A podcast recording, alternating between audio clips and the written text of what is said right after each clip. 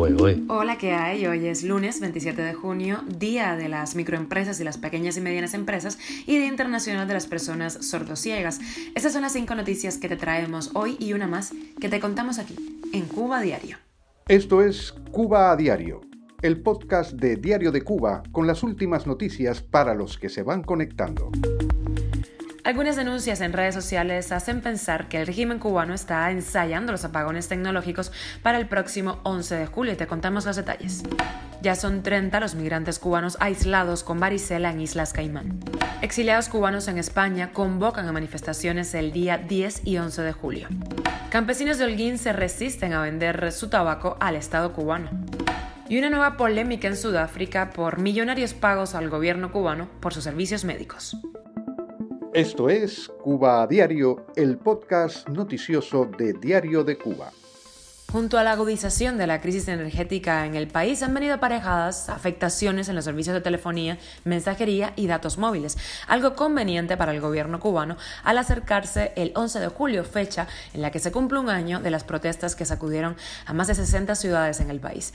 Allegados a opositores y periodistas independientes han denunciado la suspensión del servicio de datos móviles. Aurora Olivia, por ejemplo, pareja de un periodista independiente, pudo constatar la nueva metodología de hostigamiento de la seguridad del Estado, que es suspender el servicio de datos móviles a la familia. Luego de más de 24 horas sin poder acceder a Internet, verificó con otra línea telefónica que usa solo para trabajar e inmediatamente llegaron todos los mensajes de amigos y familiares preocupados por la falta de comunicación. Estas denuncias reflejan que los apagones tecnológicos continuarán personalizados.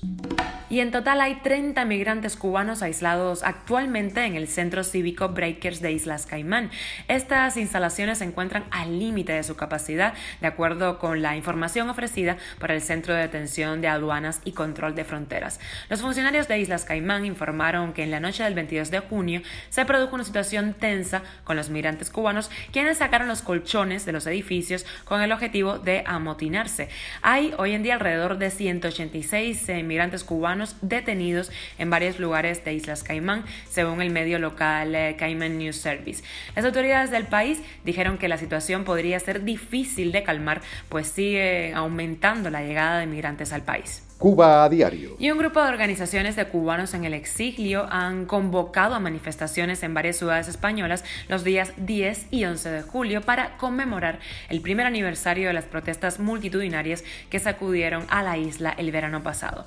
Entre las organizaciones firmantes se encuentran Cubanos Libres en Zaragoza, Cubanos por el Progreso y la Integración en Valencia, Asociación Cubano-Cordobesa por la Democracia, Cubanas Libres eh, al Poder, entre otras. En la convocatoria oficial alegan que no olvidan el sufrimiento de los presos políticos, muchos de ellos menores de edad, a sus familias y amigos.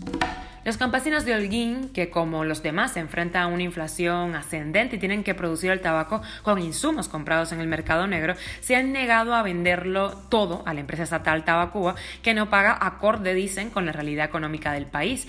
Para realmente tener margen de ganancia, los productores tienen que vender en el comercio informal, que paga el triple que el Estado. Este año, la empresa estatal comercializadora de insumos de la agricultura no vendió casi nada, dijo Luis, un campesino de Holguín. José, otro campesino del Valle del Río Mayari, opinó que la situación con la producción de tabaco es crítica porque el gobierno quiere hacer cada vez más millones, pero invirtiendo menos. El tabaco es el cuarto rubro de la economía cubana y un lucrativo negocio que es controlado por el monopolio estatal Tabacuba, a pesar de que su sucursal comercializadora es el exterior, Habana, Habanos SA, divulgó que sus ventas del año pasado fueron de, ojo, 569 millones de dólares, la empresa no invirtió nada, no invirtió en los insumos necesarios para la campaña recién concluida. Cuba a diario. Y el gobierno de Sudáfrica se enfrenta a otra polémica con partidos de la oposición de ese país que le exigen respuestas sobre el pago a Cuba de 19 millones de dólares en salarios de médicos e ingenieros cubanos.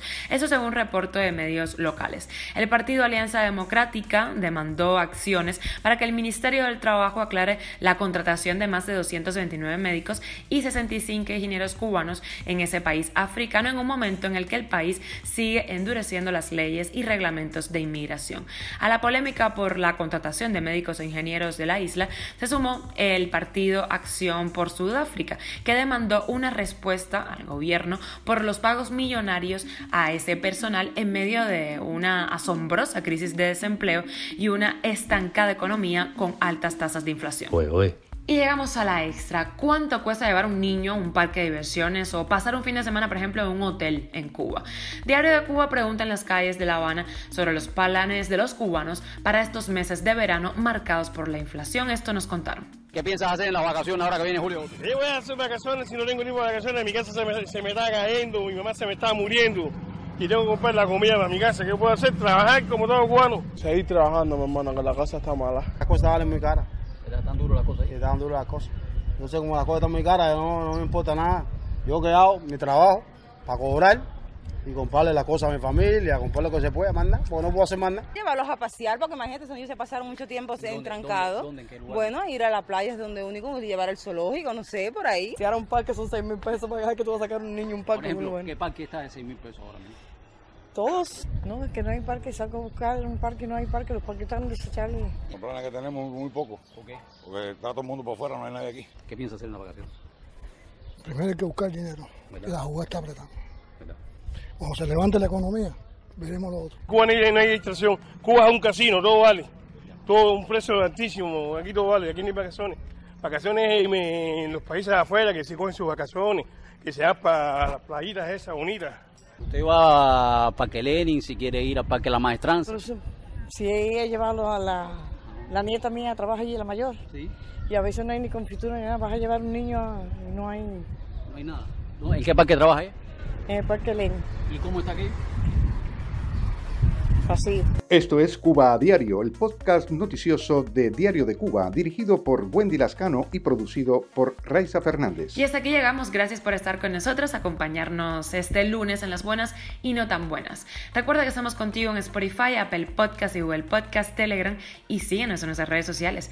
Yo soy Wendy Lascano, te mando un beso enorme. Esto es todo por hoy.